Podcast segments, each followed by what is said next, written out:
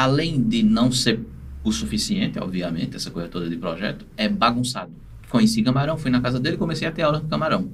Camarão era o mestre da sanfona do forró. Nossa. Mas ele não lia partitura, ele não tinha esse conhecimento acadêmico de música. Ele era um mestre porque era um mestre, ele vivia. Né, Tem uma galera meio conservadora, assim, que fala que Spock não é frevo e parará aquela coisa toda. Como é que tu vê essa questão? Vou, vou abrir uma porta, vou falar isso pela primeira vez. Vou, dar, vou lhe dar um furo jornalístico. O cara tava com uma guitarra nas costas, né? Um bag de guitarra, tinha um cabelão assim, tinha toda a pinta de roqueiro, assim, né? Sim. Ele tava querendo aprender sanfona. Disse, ah, você não leva jeito pra tocar sanfona, não. Se você perguntasse qualquer coisa a Dominguinho de uma música complicada dele, ele tocava ali pra você na hora. Eu me lembro que eu tirei uma dúvida com ele. Seu Domingo, aquela parte de Te Cuida Jacaré, uma música dele que tem uns acordes bem ruins tirar de ouvido. Uhum. Como é? É assim, ó. Subtítulo. Forró, pé de serra. Forró é forró. Uhum. Calypso não é forró.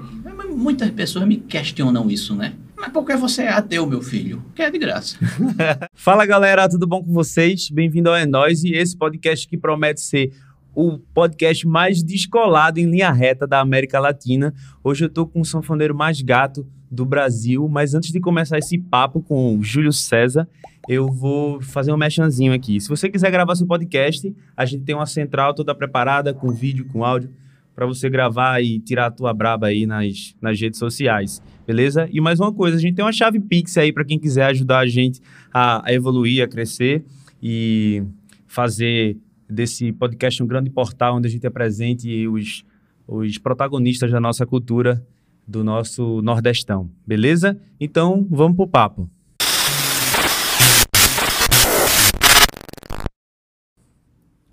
Dali, Julinho. Eu Como é que você tá? tô na pandemia. É, estamos todos na pandemia. Preso, saindo de casa de vez em quando. É, Ainda bem que fui vacinado. Fico um pouco mais tranquilo. é verdade. Mas é uma confusão muito grande. Verdade, verdade. É, Julinho, a gente tem umas, umas demandas, né, nessa, nessa pandemia, que é essas leis de incentivo, né, de blank e tudo mais, que tem salvado um pouco a cultura, assim, né? Qualquer lei de incentivo não é, assim, a Lei Aldir Blanc é uma lei específica de emergência cultural, mas em todo canto organizado do planeta Total. Terra existe projetos de incentivo cultural. Massa. Porque é, é, existe uma guerra do, do consumo de massa com outras coisas, né? Sim, E não sim. tem esse, esse perfil. E é impossível, às vezes, competir. Se o Estado não intervém com a autoridade que ele tem de propor e, e colocar para as pessoas cultura, isso acaba. Total. E vira só o que toca na rádio, porque fulano de tal tem dinheiro e paga. Então, É, exatamente. a Audi Blanc não é uma esmola, não é uma é uma é, é um, é uma lei de emergência cultural por causa da pandemia, mas se não fosse a pandemia, as leis de, de incentivo tem que existir, tem que continuar. Total. Tem- certo. é, isso foi importante no momento da pandemia, porque ela foi criada e adaptada para o momento da pandemia, né? Diferente, por exemplo, aqui do Cultura, da, das coisas que a gente tem aqui no estado de Pernambuco e na cidade do Recife, que exige uma certa é, reorganização das coisas, né? Sei lá, você colocar um projeto de turnê, Total. cinco shows, como é que vai fazer cinco shows? Não tem como mais. Não é suficiente, né? Para Pernambuco, a fucultura, tu acha suficiente? Mas não, né? além de não ser suficiente, é bagunçado. Vou dar um exemplo. Eu produzi, é, eu produzi dois EPs na pandemia. Uhum. Eu sou produtor também. Embora eu não trabalhe o tempo todo com isso, e quando a gente consegue é, fazer um trabalho de produção, às vezes é um negócio tão corrido e a gente já acaba e começa outras coisas, ou tocando, ou no meu caso, eu sou professor também, que às vezes a gente passa direto e não faz uma propaganda adequada. Eu Total. é, produzi dois EPs agora na pandemia: Cantoria Crua, um trio de compositores, e o EP de Adalberto, de Garanhuns, Adalberto Tavares. Adalberto também faz parte do Cantoria É. Crua. Os dois projetos são de Garanhuns, Uhum. da região agreste. Eu não sei especificamente, não tenho autoridade técnica para falar sobre isso, mas é, existem as, as- as regiões do estado, né? E, por exemplo, a região que contempla Garanhuns, é, se prevê, acho que, três projetos né, nessa área. E dos três projetos, que foram aprovados no outro Fucultura, dois não são de pessoas que não são de Garanhuns. Acho que o produtor era de Garanhuns, acho que alguém era de Garanhuns. Sim. Eu sou de Garanhuns, nasci em Garanhuns, mas não moro em Garanhuns. Se eu quisesse, eu poderia, com muita facilidade, arrumar uma, um comprovante de, de residência de Garanhuns. Mudava alguma coisa para chegar em Garanhuns, na casa de alguém. Beleza, estou em Garanhuns, moro em Garanhuns agora, sou residente de Garanhuns, além de ter nascido lá. Mas eu não faço isso. Mas muita gente faz. Uhum. Isso desorganiza o processo todinho. Porque Garanhuns não tem um estúdio adequado de gravação de áudio. E basta dois anos de projeto, com, com esses três projetos sendo realmente aprovados com gente de Garanhuns, para o pessoal conseguir um dinheirinho e organizar um estúdio. Total. Ou seja, além de não ser o suficiente, obviamente, essa coisa toda de projeto, é bagunçado. É bagunçado. Todo mundo sabe quem aprovou o projeto como sendo de Garanhuns e não é de lá. Uhum. Uma pessoa é de Garanhuns, que é Alexandre Revoredo. Os outros não são de lá, não tem trabalho lá e não tem nada a ver com, com Garanhuns. Tá entendendo? Então, essa bagunça é por falta de uma fiscalização e de uma melhor organização. Porque não é fiscalização. Se você vai olhar tudo que aconteceu no projeto, está tudo legalizado do ponto de vista da lei. Uhum. Mas é desonesto moralmente, na minha opinião. É Também. Se eu exato. tivesse colocado, me colocado como produtor de Adalberto, Uhum. no projeto dele, que não foi aprovado, como residente de Garanhuns, é bem provável que o projeto tenha, tivesse sido aprovado. Eu não quis fazer isso. E eu, eu não faço. E nem farei, tá entendendo? E julga quem faz, né? Isso é um jogo, sim. E do alto da minha autoridade. Eu tenho essa autoridade. Mas não, não faço isso, acho isso errado e acho que desequilibra o processo. Também, é. tá? Independente de talento e de aptidão e de, de, de- de ter recebido pontos relacionados a, a todos os critérios, mas isso é desonesto, eu acho. é. Eu, eu também acho. Fora que tem essas coisas também de, de- que eu já passei muito por isso, é de compra de nota fiscal, que eu acho um- um- uma aberração, assim. começa a ficar difícil, né? Porque com nota fiscal eletrônica, mas essa, essa problemática todinha que existe, tá entendendo? É, é por falta de uma estrutura, que, uma estrutura social que a gente não tem aqui em tudo. Em tudo. Você, é, eu sou músico, principalmente, é de onde eu tiro o meu sustento, desde muito tempo atrás. Uhum. Desde, desde muito tempo. E eu viajo muito, tanto aqui no Brasil como para fora do Brasil. Aqui no Brasil, todo mundo tem uma, em geral, uma ambição de ser rico. Eu tenho que ser, eu tenho que ter muito dinheiro para eu ter alguma segurança. Exato. Ou seja, eu tenho que ganhar 15, 20, 30 mil reais por mês para eu ter alguma segurança social, tá entendendo? Eu não vou ser rico se eu ganhar 30 mil reais por mês, de jeito nenhum, tá entendendo? Não. Rico é outra coisa. Mas num país organizado da Europa, é, as pessoas não têm essa, essa agonia desenfreada em precisar ser rico. Por quê? Com o mínimo suficiente que o Estado é, garante, você consegue viver bem. Sim. Então, a gente não tem simplesmente a oportunidade de, de conseguir negar é, que exista esse, essa problemática toda de gente falsificar nota, de gente fazer nota superfaturada no Brasil, porque às vezes é uma possibilidade da outra pessoa conseguir pagar o aluguel ou Total. a conta de luz, tá entendendo? E ponto final. Entre você ser desonesto e você morar na rua, você vai ser desonesto aqui no Brasil É verdade. não existe escolha. Não é que você diz agora, poxa, eu já sou muito rico e então eu vou agora pegar o dinheiro da merenda. Da escola, tá entendendo? Porque eu sou secretário de alguma coisa. É diferente do cara que tá ali na graxa ou que tá ali na confusão e, e tem que fazer isso, tá entendendo? Total. São, são circunstâncias. Desorganiza o processo todinho, mas é um negócio que vem mais de cima. tá? É, exato, exato. Julinho, é, é, é impossível falar contigo e não te perguntar essas perguntas óbvias que todo mundo faz. Como foi que começou a tua paixão pela música? Veja, eu sempre gostei de música desde que eu nasci, pelo que eu me lembro, porque eu sempre gostei de ouvir música e sempre com muita curiosidade. Minha mãe sempre gostou de música e meu pai também. Mas minha mãe adorava Beatles, adora Beatles. Que massa. Beatles e a MPB, a música brasileira toda ali da década de 60, 70, 80 e 90, quando eu era a, a minha infância, né? Tudo isso se tocava lá em casa sempre que possível. Tu curte E Beatles meu também? pai, forró, velho. Gosto demais de Beatles. E meu pai sempre no forró. Uhum. Meu avô tocava sanfona, tocava um pouquinho, ele não era profissional, não vivia disso. E eu sempre gostei de ver ele tocar. Quando ele ia lá em casa visitar a gente, eu sempre ficava curioso, esperando que ele levasse a sanfona. Às vezes ele levava e eu ficava.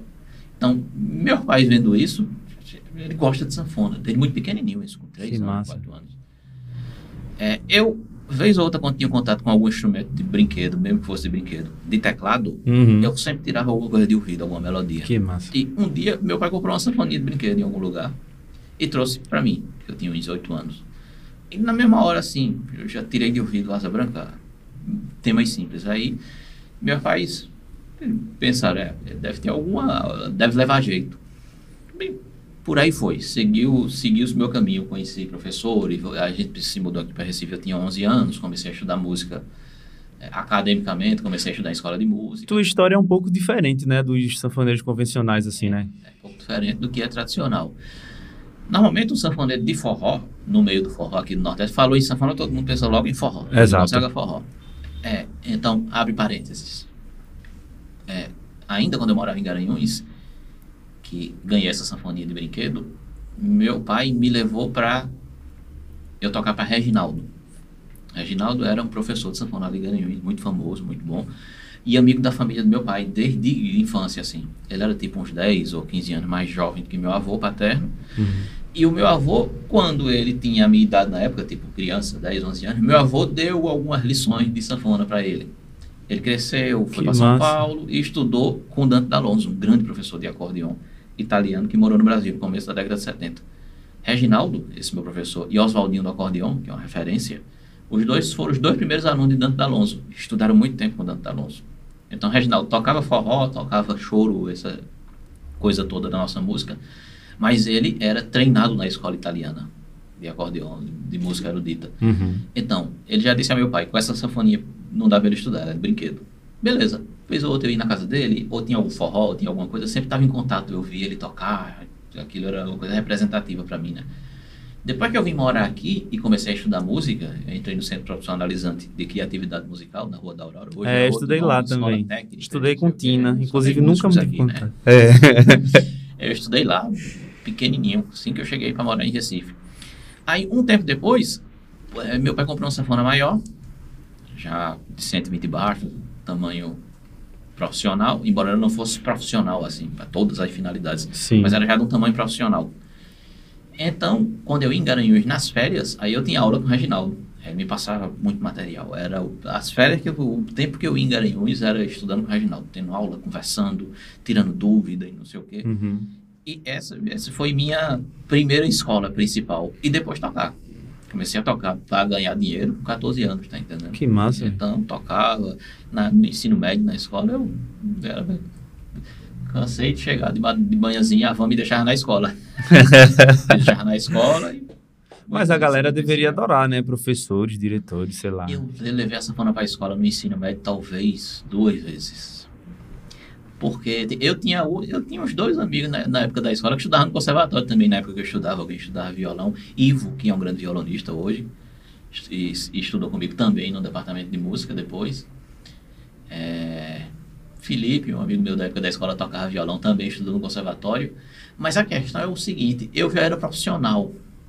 O menino estava ali brincando de tocar e tocando, era todo mundo violão, né? Meu instrumento já era estranho, todo mundo tocando é, Legião Urbana da Vida por aí. Eu não tinha o que fazer com a sanfona na escola, era pesado para levar. Uhum. Eu já estava enjoado, tá entendendo? Eu toquei, viajei, toquei três noites no, no fim do mundo, aí chegava de sete e meia da manhã, eu ficava na escola. E, Tá entendendo? Não, não tinha essa. Eu tinha um professor de geografia que fazia umas paródias. Aí uma vez eu levei a sanfona nessa aula dele, porque Uhum. ele pediu, porque tinha uma paródia que era de alguma música de forró. E foi a única vez. E era estranho, assim. Não era um instrumento popular. Mas todo mundo sabia que tu tocava? Todo mundo sabia. E Eu como é que a galera lidava com isso? entendendo? Que massa. Como é que, que, que a galera, teus amigos de sala, tipo, lidava com isso, assim? Não tinha tanta gente, não tinha. Eu era super tímido. Eu ainda sou muito tímido, mas Uhum. na época eu era tipo. A pessoa mais calada da sala sempre fui eu, que sentava lá atrás e pronto. Uhum. Era isso. Eu era um péssimo aluno do ponto de vista do boletim, tá entendendo? Mas sempre era aprovado. Eu gostava de algumas coisas, quando eu gostava eu estudava bem muito, Uhum. porque gostava e tirava nota boa. Mas quando eu não gostava era sorte. Sei lá como é que eu o ensino médio. Mas a minha relação com os meus amigos da escola era tipo relação de escola mesmo, não era nada muito além disso. Eu já tinha mil e outro, mil compromissos outros além da escola, assim, pra minha época, pro meu padrão Uhum. da idade, assim. Certo. Enquanto eu estudava, eu ainda tinha essa minha primeira sanfona profissional e no meio da, da época do ensino médio eu troquei por uma já profissional. Então, o que foi que eu fiz? Eu me inscrevi no CAA para estagiar na escola, que era perto da minha casa também, na escola da prefeitura, e ganhar aquela bolsa do CAA de Uhum. estagiário. Tu fala inglês é. fluente hoje? Mas era estágio, tipo, trabalhando na secretaria da escola. Total. Entendeu? E com o dinheiro dessa, dessa minha bolsa, depois de um ano e tanto, eu juntei com mais dinheiro de, de trabalho de tocar, fui para São Paulo comprar minha primeira sanfona profissional. Então, assim, enquanto os meninos combinavam de ir para alguma coisa na época da escola, eu tinha ensaio com alguém, eu ia tocar com alguém, eu tinha aula de música, eu tinha... Aí teve um momento, depois de ser profissionalizante, eu entrei no conservatório, estudando piano popular, e entrei no departamento de música da Federal, no curso de extensão, estudando piano erudito, uma época. Depois eu estudava com Camarão, uma época também, sanfona. Sim, era isso que eu ia né? te perguntar.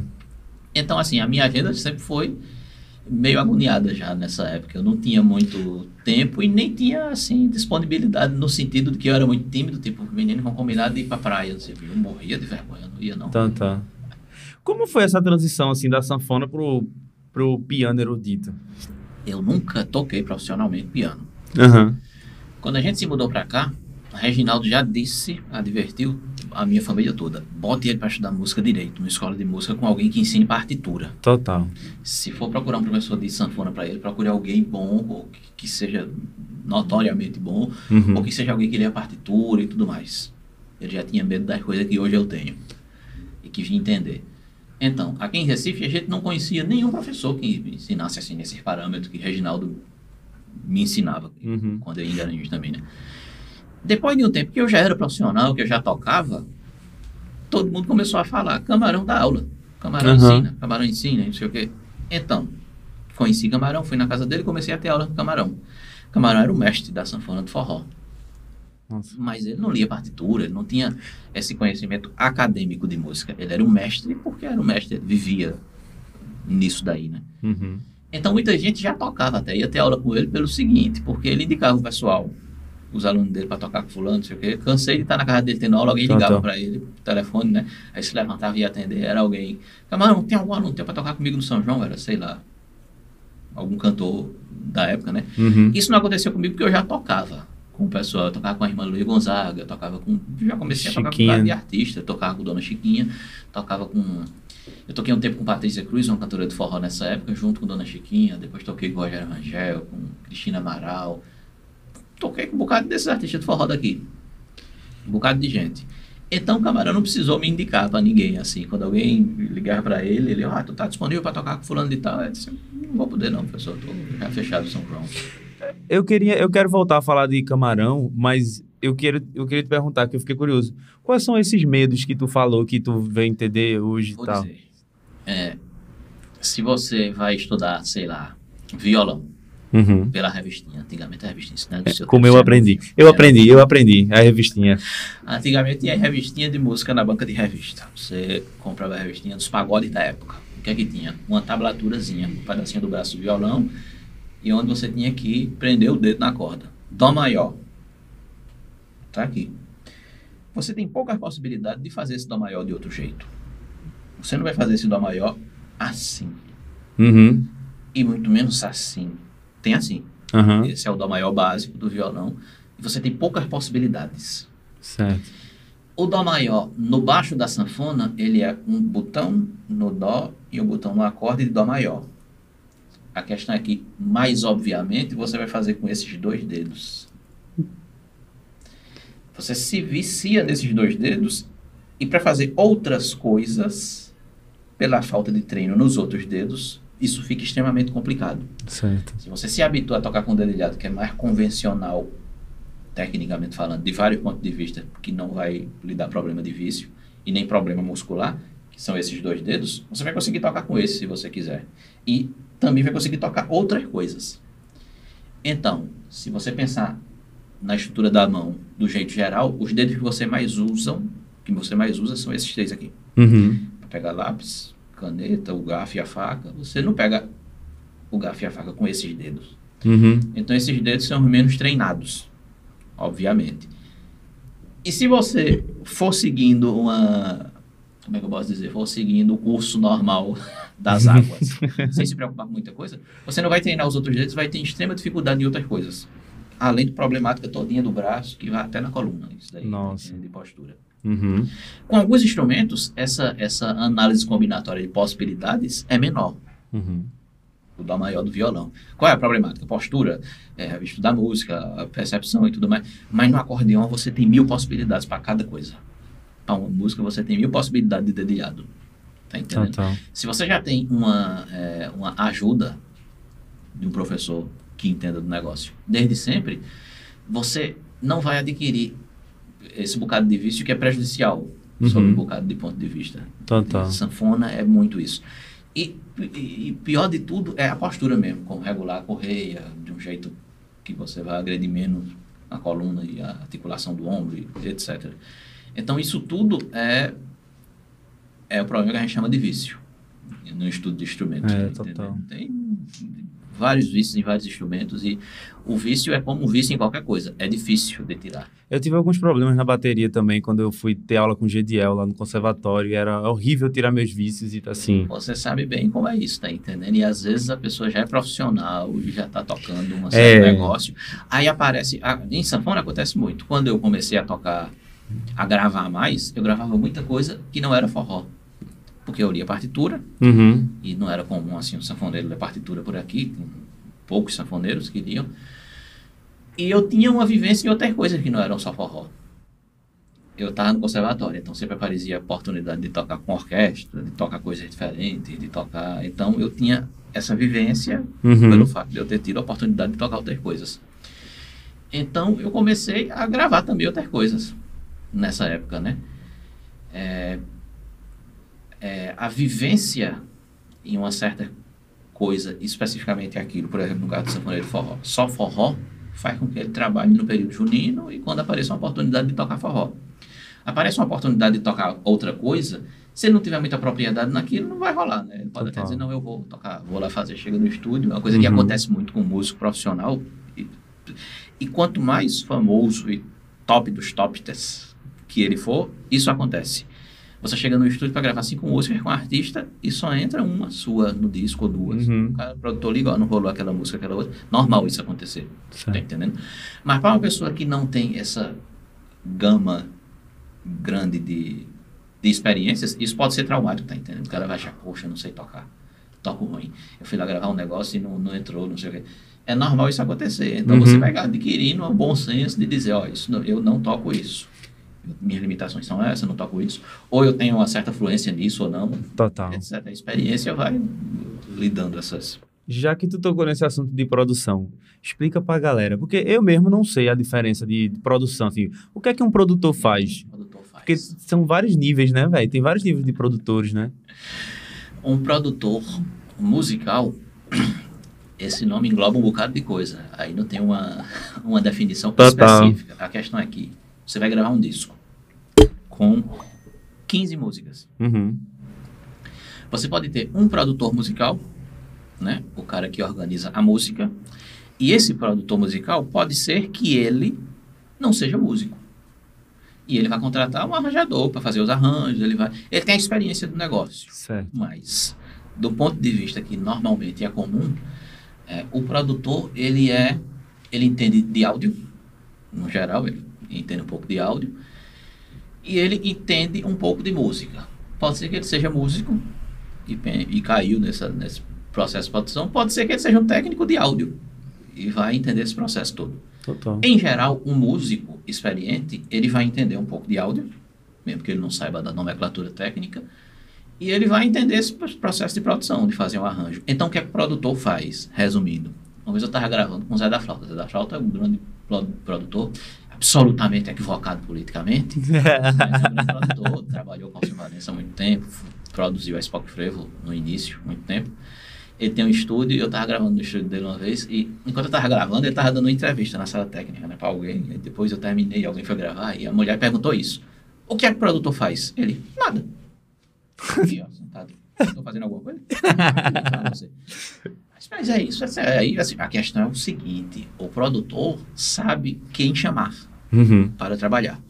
Quem ele vai chamar para ficar ali gravando enquanto o cara desce para ir beber água, tá entendendo? E ficar Uhum. tranquilo. Então, falando sério e tecnicamente, o que é que o produtor faz? Se você me chama para produzir um disco seu com 15 músicas, eu vou lhe dizer a previsão de tempo de estúdio que Uhum. você vai precisar gastar, Certo. a previsão do tempo de mixagem, isso é tudo pago por hora, né? Um estúdio, você paga por hora. E, dependendo do que você vai me dizer, que músicos serão chamados. E como é que vai ser o conceito todo do processo. Quando eu produzo, eu arranjo. Uhum. Na maioria das vezes, eu Certo. arranjo. Então, eu vou saber que músicos eu vou chamar e quero saber, em primeiro lugar, uma curiosidade minha, é se aquilo você pretende executar ao vivo. Você está gravando um disco e depois você vai tocar aquela música no show do melhor jeito possível que está no Uhum. disco. Ou se você está gravando uma trilha de cinema que nunca vai ser executada ao vivo, sei lá, tá tá. cheio de sonoplastia, cheio de coisas diferentes. Aí eu vou lhe dizer uma previsão de tempo. E nunca errei nisso, sempre sobra tempo. Que massa. Isso aí é, isso é uma coisa importante que depende da experiência da pessoa, entendeu? Uhum. Você vai gravar. é, e, a, e a questão da, da, da equipe que você chama para gravar, equipe de músicos, né? Que você Uhum. sabe como o cara trabalha, sabe como o cara toca e às vezes escreve especificamente porque Por- conhece aquela pessoa. Uhum. Então você sabe que ele vai gravar a música 3 minutos em 20 minutos, em meia hora. Ele fez a parte Total. dele e acabou. E se possível, que todo mundo grave ao vivo. É o ideal. E depois, baseado naquilo, você vai saber quem vai mixar o negócio e quanto tempo ele vai demorar para mixar, dependendo da trabalheira que seja. E o processo de masterização também, que é mais simples em relação à quantidade de tempo, mas é mais complexo para quem vai trabalhar. É um negócio matemático, você precisa saber de um bocado de, de coisa. né? Uhum. Então, resumindo, o produtor faz isso. O produtor musical é a Uhum. pessoa que cuida da parte musical. Porque um disco, normalmente, tem um produtor executivo que cuida da parte de documentos, de- a questão do projeto, vamos dizer assim. A pessoa que vai pegar os dados dos músicos, que vai fazer documento de autorização, Aham. que normalmente vai pegar o material depois de pronto para ser botado nas plataformas ou que vai mandar para a fábrica de CD, tá entendendo? Uhum. Este produtor executivo é quem vai estar em contato com o designer que fez o disco e não sei o quê. Venda de show também todo. tá incluído. Pode ser que seja venda de show. Às vezes o cara não é produtor executivo, só vende show. Tinha um cara famoso nessa área aqui em Recife que era famoso Pinga. Pinga Produções, que Aham. fazia o show de Roberto Carlos por aqui, que foi o maior, provavelmente, vendedor de show do Brasil. Ele está aposentado há um tempo. Eu conheci em Pinga, inclusive. Ele vendia show, ele trabalhava com esse negócio, vender espetáculos. Que ele massa. não era um produtor executivo, mas ele tinha uma equipe que Uhum. organizava isso, né? A gente aqui em, em Pernambuco, a gente tá bem munido assim de estúdio, estúdio de gravação. Sim. Aqui em Recife a gente tem três estúdios equivalentes a qualquer estúdio de ponta do planeta Terra em tamanho. Que massa. Porque às vezes, sei lá, você quer gravar uma orquestra sinfônica. Aí qual é o estúdio aqui que é uma orquestra sinfônica? Talvez o Fábrica, que tem uma sala grande, tá entendendo? Sim. Mas eu digo, em equipamentos e Sim. pessoal, a gente está equivalente a qualquer estúdio planeta Terra aqui. Fábrica, o Carranca, o Muzak. Tem outros estúdios, não, não vou lembrar o nome de todos agora, tá entendendo? Aham. Mas, Mas são os principais, né? que você quiser, vai ter lá no Carranca. Se Inclusive- tiver, Carlinhos vai comprar. É. Inclusive, eu tava, eu tava vez, eu não lembro muito bem qual foi o estúdio, mas eles se conversam, né? Tipo, velho, a gente não tem esse equipamento aqui, mas o fábrica tem, eu vou mandar um cara ir lá buscar e a gente grava É isso. normal alugar equipamento. É. Recife tem músicos bons, Pernambuco tem muitos músicos bons. O pessoal do sopro daqui, do frevo em geral, Uhum. grava com o Brasil todinho. A banda de Alba. Ramalho, o pessoal do sopro é todo mundo daqui, sei lá.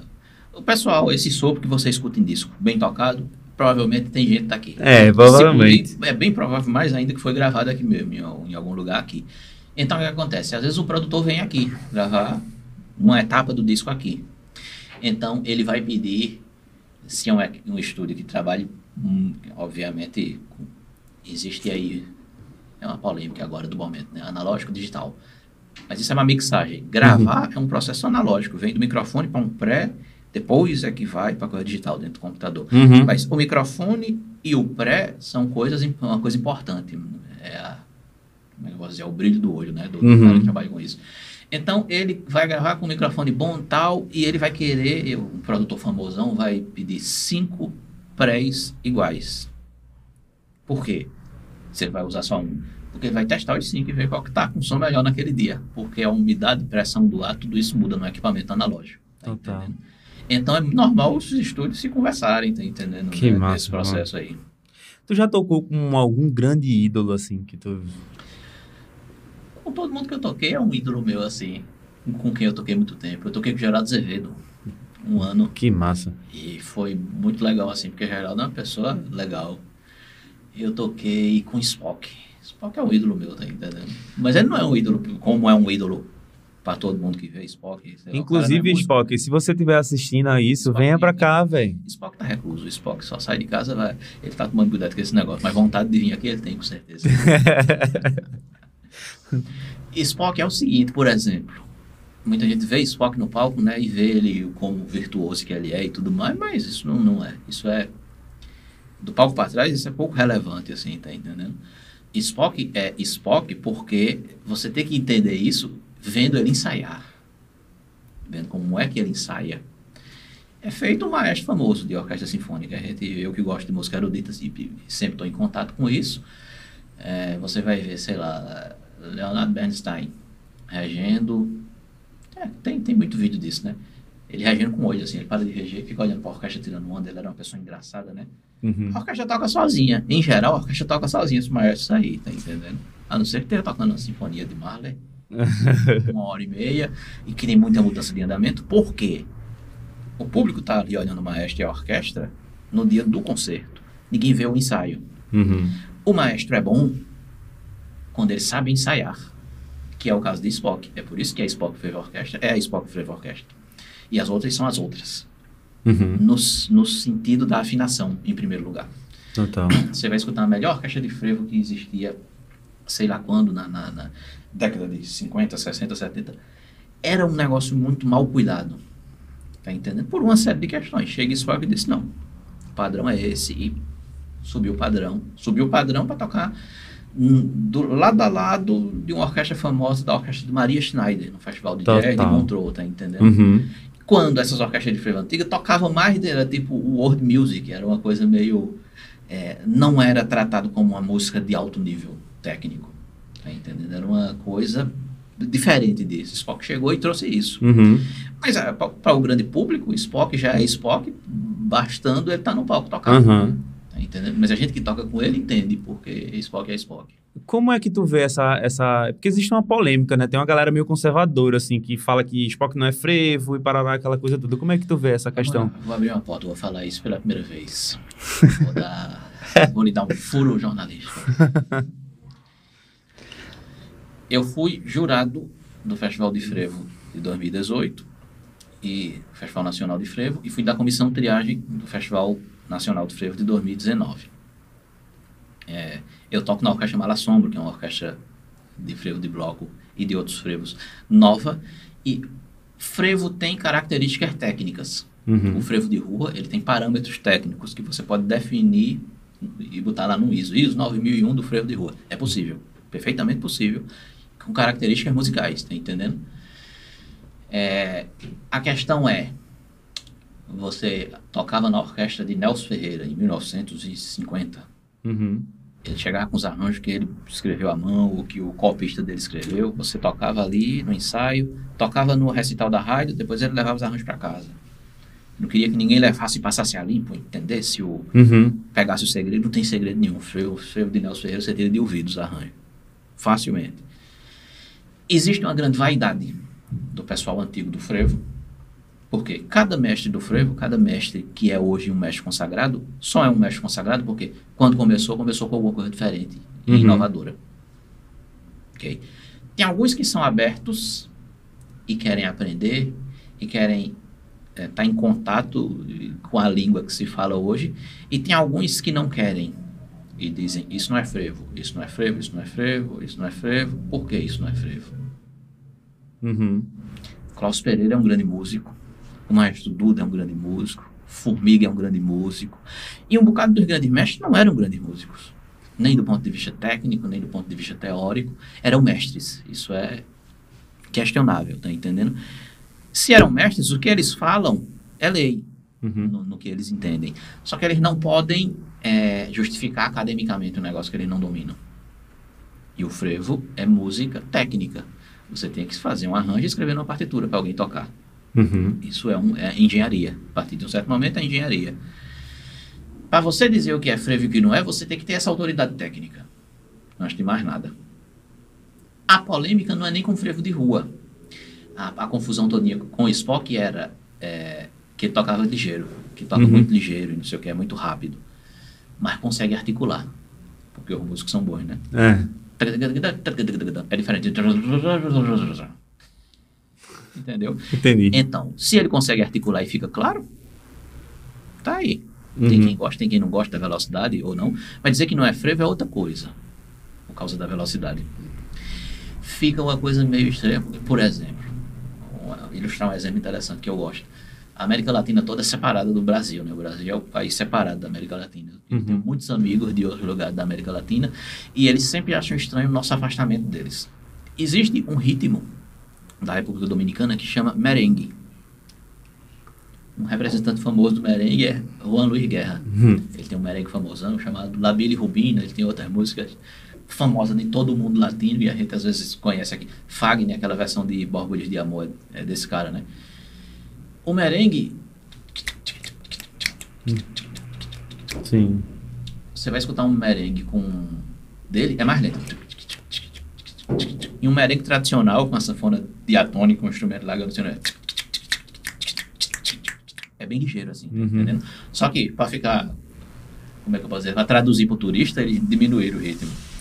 Spock simplesmente a- a- aumentou o ritmo porque a orquestra dele é boa e ele consegue articular direito com a orquestra dele toda. Sim. Tá entendendo? Então o negócio ficou mais ligeiro, isso virou um certo padrão. A polêmica principal que eu vejo no frevo é do frevo de bloco. Ultimamente. O que é frevo de bloco e o que é marcha rancho. Quem, a maioria das pessoas que vierem dizer que o frevo de bloco é. que um tal frevo de bloco é uma marcha rancho, não é um frevo de bloco, ele não faz a menor ideia do que está falando. Simplesmente. Uhum. Frevo é a caixa, né? O desenho da caixa.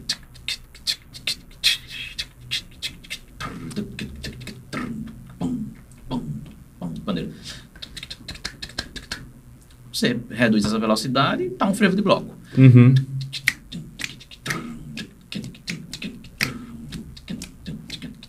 Ok. Marcha. É uma diferença pequena, mas a acentuação está em outro canto, Uhum. o bolo está em outro canto, e a melodia às vezes fica diferente também. Mas se você pensar em um bocado de frevo de bloco que são de referência do repertório de todo bloco, alguns são marcha rancho do Rio de Janeiro. Então, o que acontece? Quando acontece algum festival de frevo, né? É, aí alguém diz, não, esse frevo não é frevo de bloco, é marcha rancho. Ele não sabe muito bem do que está falando em geral. Ele Total. quer dizer, meu frevo não foi... não ganhou e o teu é ruim. e eu sou um mestre. Eu, quando fui da comissão triagem, outra coisa que eu estou dizendo... Assim, eu estou dizendo fui da comissão triagem, mas eu nunca disse isso. Uhum. Porque eu não acho necessário e... Por exemplo, eu tive que julgar músicas de amigos meus, que eu sabia que era de amigo meu. A gente bota a nota na música, ninguém tá conversando, tá entendendo? Total. Se eu quiser colocar um 10 numa música de um amigo meu e quiser privilegiar ele e os outros não, não serve para nada. Eu não vou desequilibrar o processo. tá Total, entendendo? total. A comissão triagem desse último festival foi eu, Zé da Flauta, Nilson Lopes, Nenel Liberalquino, Marcelo Varela e Sérgio Gaia, lá do Passo do Frevo, né? E o William Santana era o chefe, era o diretor-geral do festival. A gente não dava tempo de conversar para começar. Quando a gente via alguma coisa, depois que passava essa música, a gente- ia almoçar e dizia aquela música, eu conheço ela, já ouvi ela e não sei o quê. Já passou, a gente botou uma nota entregou o negócio, não tinha muito o que fazer, tá entendendo? A questão é que realmente existe muita vaidade É. do pessoal antigo. Eu sugeri algumas coisas interessantes que foram bem acolhidas na Uhum. época, mas é bem provável que não entre por uma série de questões. Ganhou um ano em primeiro lugar, não poder se inscrever pelo menos no próximo ano. Uhum. Foi a primeira coisa que eu achei interessante, que equilibra o processo. Segundo, pessoas super consagradas não deveriam poder se inscrever no festival desse. Porque eu estou ali ouvindo a música, não sei quem escreveu a música, não sei quem fez nada. Se Mas tem a pela partitura, a voz- gente não sabe. Mas mesmo se for alguém famoso, você pode mandar outra pessoa cantar a música. Tá Ah, sim, total. Isso é irrelevante. Mas o que eu estou dizendo é que na hora de tocar, se você é jurado na hora, eu fui da comissão de triagem do festival, se você é Uhum. jurado ali na hora, o fato da consagração pesa no julgamento Uhum. psicologicamente. Tá entendendo? Sim. E a gente sabe que fulano de tal famoso vai é, reclamar depois se ele não ganhar.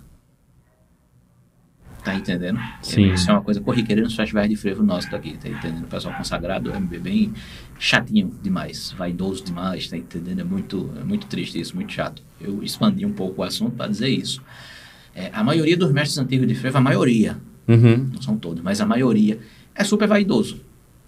E não é que o frevo tal moderno é ruim ou que não é, é Uhum. vaidoso. Ele quer ter as glórias só para ele, para sempre. Massa. É, tá entendendo? É isso. É, mas outro, outro caso interessante, de, especialmente Guedes Peixoto, já falecido. É, um, um mestre do frevo, um mestre do frevo. Mas é notório, notório, e todo mundo sabe, que quando ele foi presidente da Ordem dos Músicos aqui do Estado, ele cansava de. Ele adorava, ele tinha algum fetiche em humilhar músicos, tá entendendo? Eu nunca tive essa, esse contato com ele. Quando eu fiz a prova da OMB, ele Uhum. não era mais diretor, mas houve tentativa de me humilharem, tá entendendo, na minha prova, e eu respondi. A gente se conhece, você sabe que eu respondo. É, claro. Então, esse comportamento é normal e geral de maestros de frevo antigo, das antigas, tá entendendo? A maioria. Então, é, isso tem que acabar. Esse comportamento tem que acabar. Já está acabando, obviamente, tá entendendo? Só que eles são meio inconformados. Mas É, bom. eu- o eu pessoal não- vai morrendo. Eu vou lembrando a vocês que vocês vão morrendo. É, e quem tem 90 anos vai morrer primeiro do que eu, que tem 33. E a gente vai ficar falando mal de vocês depois que vocês morrerem. Tomem cuidado. Isso é um bom corte, né? Ai, meu Deus, muito bom, Julinho, muito bom. Não, isso deixa. O recado não, é porque é o seguinte, é, é bom porque eu já faço mechan e já, já te falo também. A gente vai ter, além desse canal aqui, o canal É Nós Podcast no YouTube, a gente vai ter um cortes do É Nós Podcast para aquela galera que não gosta de assistir uma hora de conversa. Bota Então a gente minutos. pega esses trechos, bota cinco minutos ali, para a gente poder meio que conversar e, e, e até trazer para a conversa em si, para a galera entender o contexto e tal. Aí a gente bota aqueles clickbaits e tudo mais, e é tudo certo. E outra coisa, contribua o Pix, viu? É importante, senão a gente fica aqui liso. Bota o dinheiro aí, é tudo É. caro aqui mesmo. É, tudo caro, pô. Só tem coisa de ponta aqui. Julinho, vamos falar de Camarão de novo? Eu, é, é uma figura que, sinceramente, eu só conheci através de tu, assim. Quando tu começou a falar, quando a gente conversava lá na Macuca, nos eventos e tudo mais. É, Ele era uma pessoa meio ignorantezinha. É, ele tinha essa fama, né? De ser, tipo, curto e grosso. Curto e famoso grosso. seu Lunga, Seu longa. a gente chama.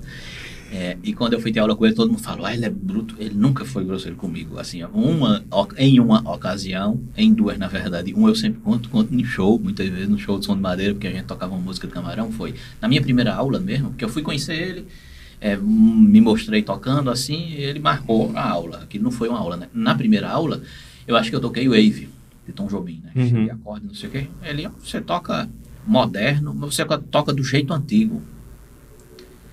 Depois eu entendi o que ele quis dizer com isso, né? Aí ele foi, vendo eu tocar daquele jeito, ele foi me ensinar uma música dele. Um forró bem complicado, bem troncho, cheio de coisa. Aí ele olhei aquele forró assim, né? A aula dele era ele com uma sanfona e eu com a outra, e a gente, Uhum. vendo, era desse jeito, né? O espelho. Professor, não tem uma música mais fácil, mais simples, não? Para a primeira aula. Ele olhou pra mim e disse: Quer aprender ou não quer? Aí eu disse: Quero, quero, vamos aprender. Aí me ensinou a música e eu aprendi, né? E uma outra vez. Tu lembra qual foi a música? Não me lembro. Essa primeira música dele, eu não toco mais. É um forró que não é muito conhecido, não, dele. E muitas vezes eu e- encontrava discos antigos dele, músicas antigas dele na internet, tirava de ouvido, tocava pra ele, nem lembrava. Foi o caso do forró novo, que assim, o som de madeira tocou muito tempo. Uhum. Muita gente toca forró novo hoje por causa disso, porque eu comecei a tocar de novo. E agora há pouco eu gravei, cheguei a tocar pra ele ainda com ele vivo, mas agora há pouco no aniversário de morte dele, se não me engano, eu botei no Instagram um vídeo tocando um choro dele chamado Homenagem a Julinho. Não é Uhum. uma homenagem a mim, obviamente. gravou. Era outro É Julinho. uma homenagem ao Julinho, sanfoneiro do Ceará, Ah, que sim. é, foi uma grande referência. Tocou com Jackson Pandeiro, tocou com muita gente, gravou com muita gente. Uhum. E é um choro muito bonito. Só que ele não tocava mais, ele, tá entendendo? Mas Camarão ti- tinha, tinha uma, como é que eu posso dizer? Ele era absolutamente é, inconformado com som ruim, tá entendendo? Então ele tinha a bandinha do Camarão, dos anos 60, 70, que era uma banda de baile com sanfona. Aham. Ele meio que fazia os ataques junto com o pessoal do sopro e tudo mais. E ele morava em Caruaru na época. Isso ficou bem conhecido, inclusive no Brasil todo. Ele gravava muito disco na época da Rosenblit e tudo mais. Com a bandinha do Camarão. Uhum. Era horrível um som ao vivo, imagina naquela época, todas as precariedades que a gente ainda tem, imagina naquela época, botar uma banda desse tipo num, num palco com uma sanfona. Era horrível eletrificar uma sanfona, tirar um som microfonado da sanfona ao vivo, Tá, tá. com um bocado igual, com uma bateria, com som, tá entendendo? Então todo show ele tava muito nervoso, reclamando com o técnico e reclamando. Tem um filho Nossa. dele que hoje é técnico de som, um técnico famoso que mora em Caruaru. É, todos os filhos são, mexem com música, eu acho, os Uhum. filhos dele. Então, ele tinha essa fama, assim, de ser meio curto e grosso, gravando, de dar bronca no povo não sei o quê. Só que comigo isso nunca aconteceu, tá entendendo? É, tem uma coisa também da didática.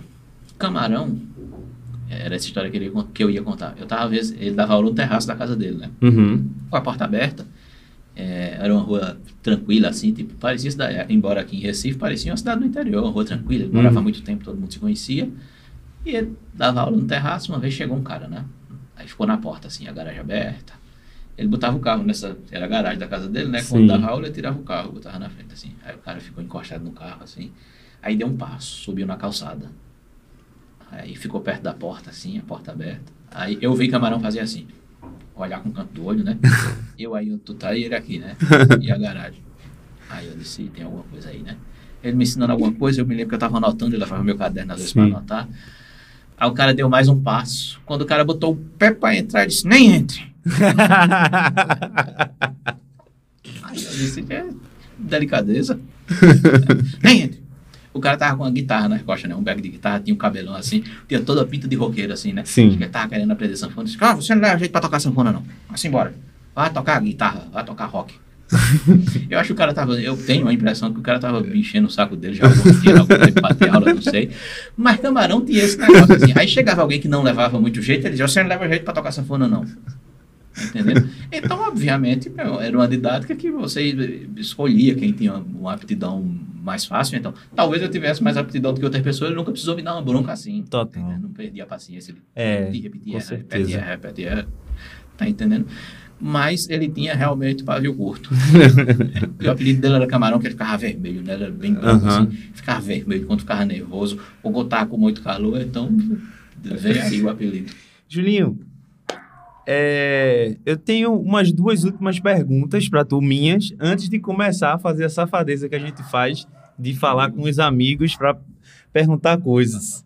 Então é o seguinte, tu chegou, eu, é uma curiosidade minha, tu chegou a conhecer Dominguinhos? Conheci, conheci Dominguinho, teve Teve aula com ele? com ele. Não, Dominguinho não ensinava assim. Total. Ensinar, mas se você perguntasse a ele, ele dizia. Uhum. Talvez exista uma, uma- como é que eu posso dizer, uma, uma aura assim ao redor de certos sanfoneiros famosos e ele Uhum. meio que dizer que guarda o segredo e que não quer. Se você perguntasse qualquer coisa a Dominguinho de uma música complicada dele, ele tocava ali pra você na hora. Eu me lembro que eu tirei uma dúvida com ele. Seu Domingo, aquela parte de Te Cuida Jacaré, uma música dele que tem uns acordes bem ruins tirar de ouvido. Uhum. Como é? É assim, ó. Ele não sabia o nome do acorde. Ele mostrava. Entendi na hora. Ele não, ele não era uma pessoa estudada, não. De jeito nenhum. Ah, é um talento. maior, dó com sétima, dó com sétima maior, não sabia o que era. Entende? Ele tinha a intuição, uma intuição genial com tudo isso. Ele Uhum. qualquer coisa com qualquer pessoa. Mas ele não tinha a- o estudo acadêmico do negócio. Total. O que ele precisava fazer, isso era irrelevante. Uhum. Completamente irrelevante. Mas ele não tinha nenhuma validade de explicar uma, uma música dele assim mais complicada a alguém. Sem problema nenhum no camarim da sala de reboco, isso acontecia muito, né? E sempre à beira do palco do Dominguinhos era cheio de sanfoneiro, né? Vendo ele tocar, filmando. Seu Domingo, como é tal música? Aí, quando já era possível o celular que filmasse naquela Uhum. época, filmava ele assim e cansei de ver isso acontecer, eu mesmo fiz muito. Que massa, que massa. Essa pergunta, na verdade, nem é minha, é de Suelen. Ela tá aqui do lado. Ela mandou perguntar a você se forró do Sudeste é forró. Forró do Sudeste é forró, é forró em qualquer canto. Quando é forró. Essa é a questão. A gente tem que, a gente tem que fazer um negócio quando fala de forró. A gente tem que dizer depois do título o subtítulo. Forró pé de serra. Forró é forró. Uhum. Calypso não é forró. É, é, é- é uma coisa redundante e quase absurda a gente ter que dizer isso aqui, né? Mas muita gente no sul trata Calypso como forró. por exemplo. Tô dizendo que é ruim, não. Eu gosto de muitas coisas, inclusive. Mas não é forró. Tá entendendo? É aquele negócio de, de vandeirão estranho que a gente chama de vandeirão aqui. Não é forró. aquele ritmo estranho que Marcos com Leite fazia num certo começo e que aquela banda fazia, aquilo não é forró. Uhum. Tem uma outra identidade e tem uma estética Uhum. específica, tá entendendo? O que Suelen quis me provocar, certamente, foi a respeito do que chamam de forró universitário. Uhum. E, assim, eu tô, ó, como é que eu posso dizer? Eu tô preparando meu, meu mestrado nesse assunto e é, a questão principal é as coisas do, da- desse apagamento do Nordeste. É uma coisa de, dessa apropriação cultural Sim. né, e desse apagamento das coisas, como acontece o apagamento dos negros na música brasileira, Total. na bossa nova. Não é nem o que é o ritmo ou o que não é, mas é essa apropriação do que é nosso para tentar fazer isso. Como a bossa nova, eu, eu digo isso muito, escrevi, escrevi, de vez em quando eu escrevo um texto aí nas redes sociais e o pessoal e, e viraliza no meio do, de algumas pessoas que são críticas, como eu, em relação a isso, e, e a maioria concorda, especialmente a maioria das pessoas que moram na minha região aqui, Aham. no Nordeste. A bossa nova é um samba xoxo, sem graça, né? É um samba mal tocado. Eles tinham vontade de fazer o samba feito era para fazer num, de verdade, mas não queria se misturar com os negros da favela. Total. Então vamos fazer aqui o nosso samba especial, tá entendendo? Fica um samba mal tocado, estranho, né? A gente vai pegar as coisas dos negros, tem algumas coisas. A gente vai pegar até alguns negros, Johnny Alf, Alaide Uhum. Costa, uma galera que, que, era, que, que eram negros. Alaide Costa é viva ainda hoje, né? Entendeu? E depois, o negócio ficou famoso, excluíram eles. Eles não faziam parte do movimento. Alaide Costa não estava nas fotos com Tom Jobim, com Nara Leão, com o pessoal, raramente. Acontece isso com esse movimento no forró de São Paulo na maioria das vezes não é uma maldade, não é uma coisa depreciativa, explícita ou Uhum. consciente. Mas é uma coisa que você tem que tomar cuidado, tá entendendo? Porque você pode ter muita vontade de fazer aquele negócio, fazer forró, fazer cavalo marinho, de fazer maracatu, você vai lá, faz uma imersão no lugar, tá entendendo? Cavalo marinho você tem que morar 10 anos, tá entendendo? No Uhum. lugar onde é feito, pra você fazer direito. Forró tem essa impressão também que é assim. Só que aí o pessoal pega, é, aprende a tocar uma zabumba estranha, aí acha que faz forró pé de serra Total. com bacalhau sambado e tudo mais. Esse, essa empáfia deles acharem que, Uhum. que fazem esse negócio, da maioria deles, né? Achar que faz um negócio e dizer que aquilo é tradicional e dizer que está resguardando a cultura e dizer que está levantando a tocha de dizer vamos salvar o forró e não sei o que, isso não existe. O forró está salvo há muito tempo e está tranquilo aqui. Uhum. Ninguém está preocupado com isso, não, tá entendendo? A questão é eles acharem que estão fazendo isso é, e quererem se colocar como referência. Uhum. Esse é o problema. Não é que é ruim ou que não é, que é mal tocado ou que não é, tá entendendo? Só que essa atitude deles provoca uma trava na, na, na diplomacia do processo. Sim. Da gente poder tocar junto. Em resumo. Massa. Agora vamos passar para safadeza, né? Na pergunta das Ó, pessoas a e tudo gosto. mais. então vamos lá. É, Renato Bandeira mandou uma pergunta técnica e, e pediu, fez um pedido de uma história engraçada para você contar. Eu vou fazer a primeira a pergunta técnica. É, numa terra tão marcada pela genialidade de Gonzaga e tendo tantos sanfoneiros seguindo essa linha, como fazer para flutuar por outros gêneros? É difícil. Por uma série de questões. É, mesmo que alguém queira fazer isso, é difícil. Eu me reconheço como privilegiado. Porque eu tive contato com o Reginaldo, tive contato com outros discos, né, com outras músicas, né, e aquilo Uhum. acendeu minha cabeça. Mas é, eu, desde que estou nesse meio, e especialmente desde que eu ensino, eu tento mostrar para os meus alunos o extra, Uhum. o extra classe, né? Forró, eles vão ter contato o tempo todo. Sim. Não tem o que fazer, mesmo que eu não quisesse, embora eu queira muito. Então, isso é uma preocupação quase não preocupante. A preocupação é mostrar outras coisas, sempre Uhum. possível, tá entendendo? Isso vem mudando, mas teve uma época que era muito difícil, realmente. Você conseguir um disco diferente, conseguir um repertório diferente. A culpa principal disso, a principal culpa é de um cara chamado Mário Mascarenhas Uhum. que nos anos 50 eh, ele inventou um método de acordeão, o método Mascarenhas, que não era só de sanfona, tinha método de quase tudo, flauta doce, piano, não sei o quê. E ele monopolizou o mercado. Tudo que era de material de fora bom que chegava aqui, se ele não aprovasse, não, não vingava, não vendia. Nossa. Monopolizou o mercado por um tempão. Material péssimo em comparação com, com muito material didático bom. Uhum. Então isso ficou travado aqui durante um tempão. Fora que o Brasil já é separado de tudo, é um país gigante para ter, sei lá, berço do acordeão acadêmico é a Rússia. Uhum. Tá entendendo? A Rússia já ficou fechada por um bocado de tempo. Então, essa coisa que, para chegar aqui, e que ainda quando chegava mais Mascarenhas atrapalhava o processo. tá entendendo? Então, eu me reconheço realmente como dentro de alguns aspectos privilegiados de ter conseguido Uhum. é, também entrar em outros meios, né? Uhum. Entendi. E aí, ele pede para tu contar o episódio em Portugal que a polícia pediu para eles pularem na estrada para uma ribanceira cheia de urtiga. A primeira, primeira vez que eu fui em Portugal, eu vou muito em Portugal, fui em Portugal quase 30 vezes. Primeira vez que a gente foi em Portugal, com uma banda, uma- um grupo, né? É, um, um grande amigo meu, ainda hoje um amigão meu próximo, amigo de muito tempo, tanto que a Uhum. primeira vez que a gente foi em Portugal foi em 2007, que é Jefferson Cupertino, estava nesse episódio. O que aconteceu? A gente sa- ia sair da casa que a gente estava, uma cidade no interior de Portugal, e ia no centro da cidade numa loja de música. Uhum. Aí, o cara que tava com a gente, que conhecia, Jorge, ainda hoje é amigo meu, disse, vamos por aqui pegar um atalho? Bora. Aí esse atalho era tipo, pegar uma autoestrada e passar por um terreno assim, para cortar a cidade toda assim, um Uhum. trecho grande que a gente teria que andar. Bora. A gente andando pela autoestrada, né, que não é BR em Portugal, né, é autoestrada. Daqui a pouco acabou o acostamento, ficou só uma beirinha do- do- da pista e aquela proteção de, de ferro que tem, né? Sim. Aí os carros passavam buzinando, tirando o fim da gente. Buzina. Eu matuto, né? Todo preparado. Era tipo meio que, acho que era maio. Aí meio frio ainda, saí com a camisa comprida, casaco, a minha mochila com casaco dentro. Uhum. Ah, uns outros que estavam na banda saíram com roupa, camisa regata, Normal. bermuda, não sei o quê. Se eu sou de Garanhuns, meu amigo, eu sou preparado. O que aconteceu? A polícia, o carro da polícia foi a última buzina que a gente viu, né? Porque ele buzinou e ainda deu uma rabiada assim, fechou a mão. O carro da polícia freou, deu uma rabiada e fechou a pista. Uhum. Era uma pista mão dupla. E ele fechou a mão que a gente tava. Uhum. Aí o policial de dentro do carro disse, pula! A gente não entendeu nada. Ele, Pula! Quando ele disse pula de novo, eu já tava com a perna. botei uma perna. Aí era uma descida assim que dava num campo de pelada, só que a gente foi ver depois. Tinha mato. Mato bem grande assim, né? Pula! Quando ele disse pula da terceira vez, eu já botei a outra perna e.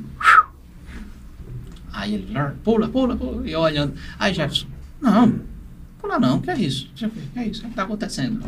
Aí o policial desceu, né, do carro. Pula, rapaz! Sai daí!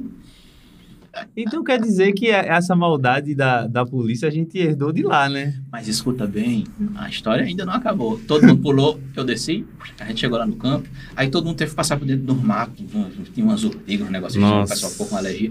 Quando a gente voltou para casa, lá que a gente tava, da nossa amiga, aí todo mundo reclamando, o pessoal, eu vou na delegacia, eu vou reclamar, e não sei o que foi que aconteceu. Aí aconteceu isso e isso, e isso. A mulher disse, não, vá na delegacia não. Tá doida? Não, eu vou, eu sou turista, eu não sei como é que funciona aqui. Meu amigo, você não pode andar a pé na rodovia, só com autorização, ou quando pode. Você andar a pé na rodovia, a multa é 300 euros por pessoa. O cara não quis lhe multar. Ele Aí, então ele pena. ajudou, ele ajudou. Ele com você sair da pista porque ele percebeu que você estava sem noção ali. Estou doido, né? equivocado. estou- Um grupo de gente certamente está perdido. Nossa, então. Mas engraçado foi o guarda dizendo, pula. Ele repetindo isso, repetindo, e o pessoal debatendo com o guarda, eu já estava lá embaixo. Já estava na beira do castelo. Tinha um castelão assim, que era um dia na loja de música. Eu já estava na muralha do castelo, assim, Nossa foi correndo da polícia. Meu Deus. Ó, a Diel Luna fez uma pergunta. Na verdade, a Diel fez várias perguntas. É, muito perigo. Ele pediu pra tu falar um pouco sobre a tua vivência com o Nega Véia. Reginaldo, Nega Véia é Reginaldo, esse É? Ele tinha apelido de Nega Véia. Ele também tocava forró, essa é a questão. Ele tocava, ele tocou muito tempo com o Glaucio Costa, um cantor lá de Garanhuns, tá Uhum. E a minha convivência com ele sempre foi a melhor possível. Meu tio, Ivanildo Garanhuns, meu tio mais chegado, ele sempre filmava tudo. Eu tenho mil DVDs lá em casa de tocando com o Reginaldo, tocando no forró com o Reginaldo. É o melhor possível. Tomava uma, sabe? Aí, Uhum. pronto. Ia chamar todo mundo de Nega Véia, por isso esse apelido. que massa. Aí ele pediu pra tu falar também da velhinha que descobriu que tu é ateu. A velhinha que descobriu que eu era ateu, eu não me lembro dessa história. Ele disse que tu deu uma resposta que porque era de graça, alguma coisa assim. Ah, sim, porque veja bem, eu sou ateu, não, não é. não, é- não é Não é novidade. que não seja pecado. Eu não tô nem aí pra sua religião. Você pode exercer sua religião se você quiser. Só não venha me impor a sua religião e nem venha travar meu andamento É. Por causa da sua religião. Não tem nada a ver se você é contra o aborto, se você. Problema seu, você pode ser contra. E você é contra o casamento gay. Não case com uma pessoa do mesmo sexo que você e tá tudo tranquilo. Não tem nada a ver com a sua vida. Só não venha impor isso a mim. E uma vez, uma, e- muitas pessoas me questionam isso, né? Mas por que você é ateu, meu filho? Porque é de graça. Não tem que pagar nada para começar, né? Para começar, é, é isso. É isso. Ele pediu também para tu falar um pouco sobre o instrumento oito baixos, oito baixo, e a alteração que ele sofre quando chega no Nordeste. Além disso, ele falou também o que Gonzaga fez com a pediu para tu falar o que Gonzaga fez com a sanfona e o que ele fez de diferente, né? Bom, o que a gente chama de oito baixos aqui é um tipo de acordeão diferente. Ele é menor em tamanho aqui e ele não tem um teclas igual um piano, igual o meu tipo de acordeão. E o acordeão Uhum. mais comum aqui, tem uns botõezinhos. A questão é que existe outro tipo de acordeão que é exatamente igual ao meu, só que não tem tecla e tem botões. Uhum. O oito baixo, que a gente chama de oito baixos aqui, é um acordeão que ele é diatônico. O que é que isso significa? Ele tem notas relacionadas a um certo tom. Ele não tem todas as notas. Uhum. Ele não tem a escala cromática. A questão é que aqui no Nordeste, ele adquiriu uma afinação específica. Porque ele não tem todas as notas, então ele tem um Fá natural. Mas aí o cara queria um Fá sustenido para tocar uma certa música. Ele às, às vezes tocava aquele Fá raramente. Ele abria a sanfona e afinava o Fá para ele ficar sustenido. Aí ficou já, aquele oito baixo ficou único, né? Uhum. Aí ele ensinou alguém já com essa afinação, vendeu esse instrumento para o cara que comprou outro e afinou daquele mesmo jeito. Então, se desenvolveu uma afinação específica de, aqui no Nordeste, Uhum. que toca muitas notas cromáticas, que é a afinação que Luizinho Calixto toca, que Arlindo dos Oito Baixos tocava, que Zé Calixto tocava, que Geraldo Corrêa tocava. Mas muita gente toca oito baixo com afinação tradicional. O forró Uhum. Hermeto Pascoal toca muito oito baixo também, com afinação europeia tradicional, Uhum. sem alteração. E vários lugares do mundo fazem algumas alterações. né? Na Irlanda tem uma alteração muito específica. A música colombiana tem alterações específicas. A música... Alguma coisa de música americana, do Mississippi, daquela região, tem Uhum. alterações específicas. Mas a nossa alteração é provavelmente a mais complexa. Ela tem umas duas oitavas de escala cromática completa. Você consegue tocar muitas coisas cromáticas né? no oito baixo. Uhum. E Legal. ele perguntou sobre o Luiz Gonzaga, né? É. O que Luiz Gonzaga fez foi transformar o forró, da, a instrumentação que é que a gente tem hoje ainda como referencial, a instrumentação da banda de pífano, Uhum. transformou num trio. A zabumba tocada do jeito diferente, triângulo e a sanfona cromática, né? Uhum. Além disso, é, ele provavelmente conseguiu colocar no acordeon uma articulação muito específica de tocar forró. Uhum. O uso do fole, o balançado do fole, muita gente acha que aquilo só existe aqui, né? Existe em vários lugares. Mas a acentuação que é tocada no forró, isso é uma coisa muito provavelmente foi criada e Uhum. destrinchada por, por Luiz Gonzaga, né? Como artifício. E até, às vezes, nem é necessário, mas era teatral, Uhum. entendeu? São muitas coisas, mas no acordeon, principalmente isso. Um jeito de tocar, uma maneira de se acompanhar, que virou referência, né? Rafael Marques, ele mandou assim: Quantos ensaios tu vai fazer para passar um arranjo sinfônico que tu venha fazer no futuro? Hum, no máximo. se precisar. Tá escrito, todo É. mundo lê. É, o engraçado é que Isadora mandou a mesma coisa, assim. Pergunta a ele por que ele não gosta de É O ensaiar. pessoal acha que eu tenho fama de que não gosto de ensaiar. que Não tem nada a ver. Isso não procede de forma alguma. Isso é procedente. Eu não gosto de estudar no ensaio. Uhum. E eu não gosto de ensaiar outras pessoas. Às vezes acontece de você tá, marcar cinco ensaios para um projeto e alguém não está muito familiarizado com o negócio e o ensaio acaba virando uma aula para o cara. Uhum. Às vezes é o cantor, na maioria das vezes, tá entendendo? O cara Uhum. não está seguro e ele quer ficar com a banda ali à disposição dele para ele estudar. Isso não é um ensaio. Uhum. E a partir desse momento, a gente não tem muito esse hábito aqui em Recife, mas o ensaio tem que ser pago também. Uhum. Beleza, mas se é um ensaio só, tudo bem, o cara sai de. A partir de passando disso, vai se tornando caro. Você Uhum. sai de casa, você tá entendendo? Se você pagar, você me chama para ensaiar 15 vezes. Vou Uhum. gostar, sem problema. Mas, se você está inseguro, você grava aquele ensaio, leva para casa e estuda. Uhum. Tá entendendo? Essa é a minha questão com o ensaio quando ele é desnecessário. Tá entendendo? Uhum. Às vezes o cara faz um arranjo e não tem uma grande experiência, tá entendendo? Ele quer ouvir a orquestra tocar e tudo mais. Mas se ele tem uma mínima experiência, ele vai saber o que fazer, ele vai saber para quem ele escreveu e não vai precisar ensaiar. Às vezes, se, vai, se é para gravar o um negócio, chega no estúdio e todo mundo lê e vai dar certo. se é para tocar ao vivo, um ensaio. Todo mundo se encontrou, conversou, tomou um cafezinho, tocou a música, resolvido o problema. Agora, quando o negócio começa a ser estudar, né? Estudar é diferente de ensaiar, né? Uhum. Você estuda em casa, no seu, com, a, com a outro tipo de concentração. Total, total. E aí, eu acho que, assim, ele, é, o Rafael pediu para tu falar sobre uma turnê que vocês saíram de Minas Gerais até Maringá, numa van. Turnê do Arabiando. A gente é, aprovou, a gente foi aprovado num prêmio da Funarte, um prêmio de circulação, né? E a gente passou por algumas cidades do, da metade do Brasil para baixo, né? A gente tocou em Sete Lagoas, Resende, Joinville, Maringá, Piracicaba, né? E Piracicaba, essas cinco cidades. E a gente saiu de van de Belo Horizonte até Londrina. Uhum. Né? Metade do Brasil, assim, de van. E foi muito bom, assim. Ele disse que vocês pararam num bar que, que tinha que o dono era General Magela, alguma Sim, coisa assim. Sim, não, mas isso foi antes. O meu primeiro show com a Arabianda, a gente foi tocar em Brasília. E... É, um, um, amigo nosso se tornou amigo nosso. Ele era amigo de Ricardo Freitas, que era uhum. o violonista do, do projeto na época. Uhum. E era um cara assim bem formal. Ele era militar aposentado, coronel, uhum. Era maçom, tinha toda uma tinha toda uma formalidade assim, tá entendendo? ele fez, tratou a gente muito bem lá em Brasília, pessoa da melhor qualidade. Um abraço para Magela, se algum dia ele vê, para a família dele toda. Uhum. A questão é que tinha um amigo nosso no grupo que era é uma pessoa muito engraçada, sabe? Bem, bem peculiar. A gente no restaurante, jantando depois do show, Rafael Marques, esse que fez a pergunta, ele gosta de tomar uma cachaçinha, quando possível, né? Aí esse amigo nosso que não tem tanta prática disse, vou beber o que você bebeu hoje, Rafael. Aí Rafael já pediu uma cerveja, uma dose, já virou um, virou outra. Nesse amigo nosso virou a outra também, já tava neném. Aí o que, que aconteceu? O cara bem formal, imagine, na época o medo era menor do que hoje, né? Assim, Está tratando-se com um militar Uhum. de alta patente, aposentado. Aí o cara, e em Brasília, né? Aí o cara, Coronel Magela, todo mundo tratava ele assim, né? Aí Rodrigo, amigo, esse amigo nosso, acabei de dizer o nome dele, foi mal aí, Rodrigo. Mas a história é engraçada, né? Ele, eu gosto de você, Mazela. Você é doido igual a mim, não sei o quê. Ele já é embriagado, chamando o cara de Mazela. E o cara todo educado, ah, muito obrigado. Muito obrigado. Gente fina, gente fina demais.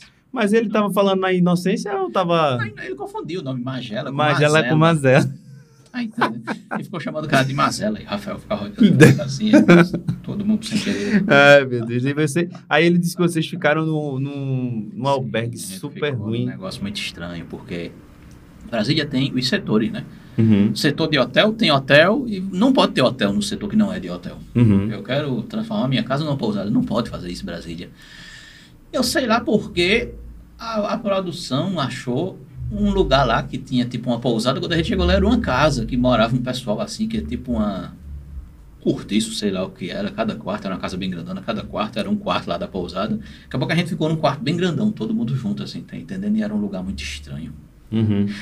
Não era um hotel, não era preparado para ser um hotel. Depois a gente vai entender que era ilegal, tá entendendo? Aí era Ah, coisa estranha que acontecia nesse lugar. Tinha um, uma- tinha um cara com a. Todo mundo achava que ele era um serial killer. Tá? É, um comportamento muito estranho. Tinha uma geladeira no nosso quarto que esse cara tinha uns cinco queijos lá guardados, né? Aí de uma hora pra outra ele entrava no nosso quarto assim, aí tirava um queijo da geladeira e ia embora. Muitas coisas engraçadas nessa viagem. Que massa. Ó, o último é Carlos Filho. Grande Carlos. É, Ele fala assim: Julinho tem uma visão crítica muito necessária para gente que está na música. Além disso, escreve muito bem sobre questões difíceis que precisamos refletir e conversar de forma respeitosa, mais direto ao ponto. Se ele puder falar sobre uma discussão que rolou em seu perfil no Facebook, sobre uma reflexão que ele propôs a respeito de um disco de uma cantora de São Paulo, que gerou críticas nacionais dizendo que aquele trabalho revolucionou, atualizou o forró. Acho que já falou meio que disso, né? Falou, mas ele falou especificamente de um texto que eu escrevi. Uhum. que Ficou. eh, Já, eu já dei em cinco entrevistas por causa desse texto aí. É, fazia tempo que eu queria escrever um negócio sobre isso. Por quê? É, Mariana Aidá gravou um disco conheço Mariana Aidá, eu gravei no disco de Claudio Rabeca a música que ela participa. Eu Uhum. adoro a música que ela faz, adoro as coisas que ela faz. E ela não é uma forrozeira, uma cantora de forró. Ela gosta de forró e tudo mais. Uhum. Assim, forrozeiro é um título meio reducionista. Tá entendendo? O cara é acordeonista, ou é sanfoneiro, ou é o cara é um cantor. Elba Ramalho é uma cantora que canta forró muito bem. Uhum. Mas ela é cantora. Você reduz o negócio quando você chama o cara de forrozeiro.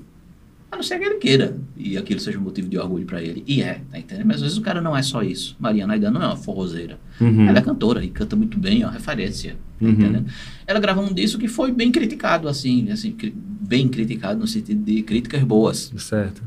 Questão é que um jornalista do lado de lá de São Paulo escreveu que esse disco estava aí salvando o forró tradicional. Que era, Nossa. tinha alguma coisa de forró e tudo Uhum. mais. Nem o cara é daqui, nem o disco tem nenhuma relevância para nossa música daqui. Não é um disco conhecido na nossa música, não é tratado como sendo um disco emblemático de forró. E eu achei isso descabido. Tá entendendo? Zé Tele escreveu alguma coisa também relacionada a isso, tá entendendo? Eu achei descabido, por quê? Porque pra gente aqui existe uma grande, um grande entrave entre o músico e o crítico musical. Que às Uhum. vezes entende de música e às vezes não entende. Sempre tem- a gente sempre tem esse entrave, né? Sim. Aconteceu e acontece muito isso às vezes na revista Rolling Stones. O cara foi falar do prato e faca, Uhum. de Maureen Veloso, filho de Caetano, ele tocando em algum lugar. Prato e faca é um instrumental típico do samba de roda da Bahia, né? Uhum. Tá aqui. E o cara achou que, na verdade, ele viu um prato assim no camarim, um garfo, Ah, e, nossa. improvisou o negócio. Aham. O jornalista especializado de uma revista que supostamente é especializada em música, escreve um negócio desse, acabou-se. Ele é despreparado. Ele tem que parar um pouquinho e depois voltar. Tem que parar um pouquinho, fazer uma vivência, depois voltar Uhum. para esse mundo. A mesma coisa é esse jornalista que você vê esse negócio aí de Mariana Aidá. Não tem noção do que está falando, tem, não faz a menor noção, não tem a menor noção. Como se fosse a salvação, como se o forró fosse morrer se não tiver todo domingo no Faustão, ou não tem, ele não tem nada a ver, absolutamente nada a ver. Então eu escrevi um texto eh, fa- falando sobre um bocado de coisa. Mas como eu falei do frevo, da questão técnica do frevo, o forró tem características também Uhum. que pode ser muito bem descrita no, no ISO 9001 do forró, sei lá, ISO não sei quanto do forró. E esse forró meio sambado que toca em São Paulo, Fala Mansa é um exemplo disso.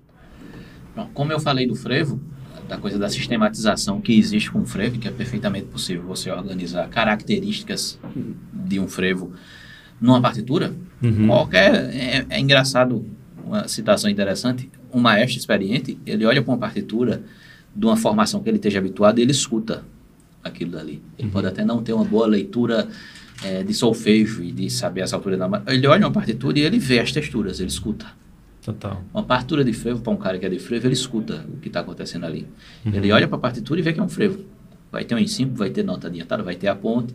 Do mesmo jeito que a gente olha para uma partitura do período clássico e sabe que aquilo é uma sonatinha de Mozart. Olha para uma partitura de Chopin e sabe que aquilo não pode ser do período clássico. Uhum. Sei lá. O forró tem uma sistematização organizada disso daí. É, existem características, tem coisas que caracterizam o forró, que eu tenho que é, dizer o subtítulo, forró pé de serra, forró tradicional que a gente toca aqui. É, foi feito um movimento lá em São Paulo que descaracterizou isso um pouco. Não vejo problema. As coisas mudam. é, eu acho legal, inclusive. Eu Uhum. sou o maior contraventor da história nesse sentido, nesse sentido e em outros. A questão é, eu não posso pegar é, uma banda super tradicional que toque feito Fala Mansa, por exemplo. Eu estou usando como exemplo que é a banda mais famosa. E dizer que eles fazem forró tradicional. Uhum. Não fazem. Não fazem. Não só não fazem, como o jeito que eles tocam é como se fosse um iniciante aprendendo aqui a tocar. Total. Tá entendendo?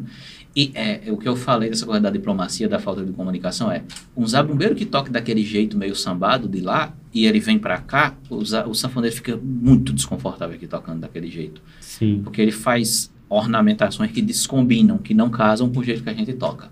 Fora isso, a velocidade. Eles tocam mais lento, então a técnica todinha de fole fica desnecessária em alguns momentos, porque não tem como ela ter efeito. Uhum. É a mesma coisa do, do rolo de caixa, bem lento. Uhum. Ele depende da baqueta voltando, do rebote volta. Sim. Quando você faz lento, ela não volta sozinha. Você quer fazer o ta, ta, ta ela faz ta, A baqueta volta só fora do ritmo que você quer Uhum. fazer. Sim. Então, se você tiver que tocar um frevo e. Você não vai fazer com rolo, você vai fazer na mão, na baqueta. Uhum. A mesma coisa é um sanfoneiro de forró tocando com o zabumbeiro de lá. Ele vai ter um bocado de coisa que ele não vai conseguir fazer. Então, o que é que fizeram lá? Isso virou uma, uma estética de toca mil frases, né? O sanfoneiro está o tempo todo fazendo frase porque ele não está fazendo muita harmonia, que fica pesado. Uhum. Ele não vai usar o fole porque não dá, a velocidade não deixa. Aí o zabumbeiro também feito um bocado. Aí o negócio fica lento. O dançarino começa a fazer a ornamentação todinha. Aquilo não é forró tradicional. E aquilo a gente não faz forró daquele jeito aqui. Uhum. A questão é que toda uma geração que nasceu já nessa época, sem ver trio nordestino, sem ver Genival Lacerda no programa de Silvio Santos, sem ver essas coisas daqui, é, vai achar que aquilo é o forró tradicional lá de São Paulo. Poxa, vou conhecer o Nordeste e vou dançar. Total. Chega aqui, dança 30 segundos e já fica cansado. É. É um, obviamente é um outro mundo. Então, essa coisa de. Às vezes eh, nem é intencional no sentido maldoso, né? Mas eles se colocam como referência de uma coisa que não são. Além disso, a- a- em muitas circunstâncias, fazem questão de não corrigir isso. Esse é o problema. É. Entendeu? Essa é a minha crítica principal. Muito bem, muito bem colocada. Concordo com tudo que você falou assim embaixo. Que bom. É... Aí ele pede para tu contar a história de Dona Chiquinha Gonzaga pedindo um café em Portugal. Não, não foi em Portugal, não. Foi aqui. Dona Chiquinha era bruta. Dona Chiquinha era uma velhinha, já sem paciência, com quase tudo, né? E veio já problemas, ela tinha... Ela perdeu um filho na época, em januário, né, também. É, de um jeito bem traumático. É, além disso, as coisas da idade. Dona Chiquinha tinha 80 anos quando eu comecei a tocar com ela. Uhum. Tinha 79 para 80, 80 anos, né? Ela tem um disco 8 e 80, que ela tocava oito baixos, né? Então, Que e eu massa. participei desse disco moleque, assim, quando eu comecei a tocar com ela. Então, uma vez, a gente foi, a gente ia muito na Paraíba. Ela tinha muitos, muita gente lá adorava a Dona Chiquinha e na época uma pessoa super importante da Paraíba, tipo, uma mistura de político com o secretário, não sei de que, um bocado de gente lá importante. Uhum. A gente foi fazer um evento lá e a gente chegou tipo duas horas da tarde. E um restaurante super chique de lá tava fechado já para o almoço. Só que o restaurante estava esperando a gente. O Uhum. restaurante queria receber a irmã Rio Gonzaga. Podia ficar aberto até 5 horas da tarde, se a gente chegasse às 5 horas da tarde. Ficou lá, Tá, tá. uma mesa estava à disposição, com um garçom, o cozinheiro, a cozinha estava lá. Uhum. E o cara levou a gente lá para almoçar nesse restaurante, super chique e tudo mais. Dona Chiquinha adorou a comida, a gente gostou muito da comida. No final, Dona Chiquinha, detalhe, Dona Chiquinha morava em Boa Viagem, né, na época. Uhum. Eu ia muito para casa dela, né? Passava o fim de semana na casa dela. Na maioria das vezes, ensaiando, tocando, e eu adorava ver as coisas que tinha lá, né, do material dela, né? E Dona Chiquinha cozinhava excepcionalmente bem. Ela fazia as coisas do, sertão de verdade, né? Que massa. Sempre tinha um bule de café com fogo bem baixinho. Não era uma Eita. garrafa térmica, o É. tava ali. Era o melhor café do mundo. Quem nunca tomou o café de Dona Chiquinha perdeu, não, não vai saber como era, infelizmente. Então ela era exigente com o café, Uhum. ela tinha uma metodologia né, de fazer café. Eu sei que o garçom trouxe um café que não estava à altura. quer, quer um café? Quero. Dona Chiquinha, café. Ela. Aí eu disse, eita, não tem problema. Eu olhei para Sérgio, filho dela, aí Sérgio. "Ih", Sérgio fazia isso. "Ih". Só tava eu, Sérgio, Dona Chiquinha, Fátima, namorada de Sérgio na época, Fátima Bezerra, que é a irmã antiga Bezerra, e o cara lá que levou a gente, uma super autoridade, presidente do Tribunal de Justiça da Paraíba, tipo uma comissão de carro, segurança, não sei o quê, Aham. na porta do restaurante, fechar a rua, não sei o quê. Porque o cara também andava com essa comissão de carro, né? Aí o garçom, tá tudo bem, dona Chiquinha? Não gostou do café? Tá horrível. Café. Isso não é café, não, é mijo. delicada, assim, delicada, assim. Ah, que legal. entendeu? Mas devia estar ruim mesmo. Mas pra pra ela, ter, pra ela dizer isso, devia estar horrível. É, né? Eu devia mesmo. Mas Dona Chiquinha tinha muitas coisas disso também, por causa da idade, por causa dos remédios, por causa do, da, da- quando o filho, quando o Januário morreu, ela ficou muito fragilizada. Uhum. Tempo depois voltou pro Rio, para morar no Rio, né? É, Januário era o filho dela mais novo, é, que cuidava de tudo, né? Cuidava da produção e tudo mais. Sérgio, inclusive, depois que ela faleceu, foi morar em João Pessoa, morreu Uhum. também faz poucos anos, né? E a outra filha dela, Ana Zilli, mora em Nova York. Sérgio morou em Nova York também muito tempo. Ela ainda hoje mora lá. Uhum. né? Dona Chiquinha sempre estava indo para os Estados Unidos, mas nunca quis morar lá porque frio, essa coisa toda, ela não Total. gostava disso, né? Mas os filhos dela se estabeleceram lá, bem assim. Uma pergunta ignorante, ela ainda tá viva? Não, Dona Chiquinha acho que morreu em 2011. Sim. Morreu no Rio. O Rio Gonzaga, quando foi pro Rio, comprou um terrenão bem grande lá em Duque Caxias. Aham. Um sítio. Fez uma casa para cada irmão, uma casa pro pai, por pais. Os pais não se deram aqui, voltaram. E alguns irmãos voltaram para Exu também. Os, os Januário, pai do Rio Gonzaga e Santana, voltaram logo cedo, assim. Não Uhum. se deram bem no Rio, né? Mas o sítio ainda existe lá. Dona Chiquinha morou lá Que na massa. casa que era dela, né? Até morrer. em Legal, de Caxias. legal. Julinho, foi muito bom conversar com você. Fica a mesma coisa. É, Espero que você volte aqui mais vezes pra gente conversar. A gente vai voltar, a gente um vai lhe convidar. É, Aí eu, aí eu falo mal. é, melhor. e é isso. Galera, muito obrigado por vocês ficarem aqui até o final, tá? Já peço a vocês se inscreverem aí, ativar os sininhos, contribuir com a chave Pix, tudo isso aí que vocês já estão acostumados a, a conhecer e, e ver a gente pedindo por aqui, porque realmente é importante para a gente manter. Beleza? Então, até o próximo episódio e tchau!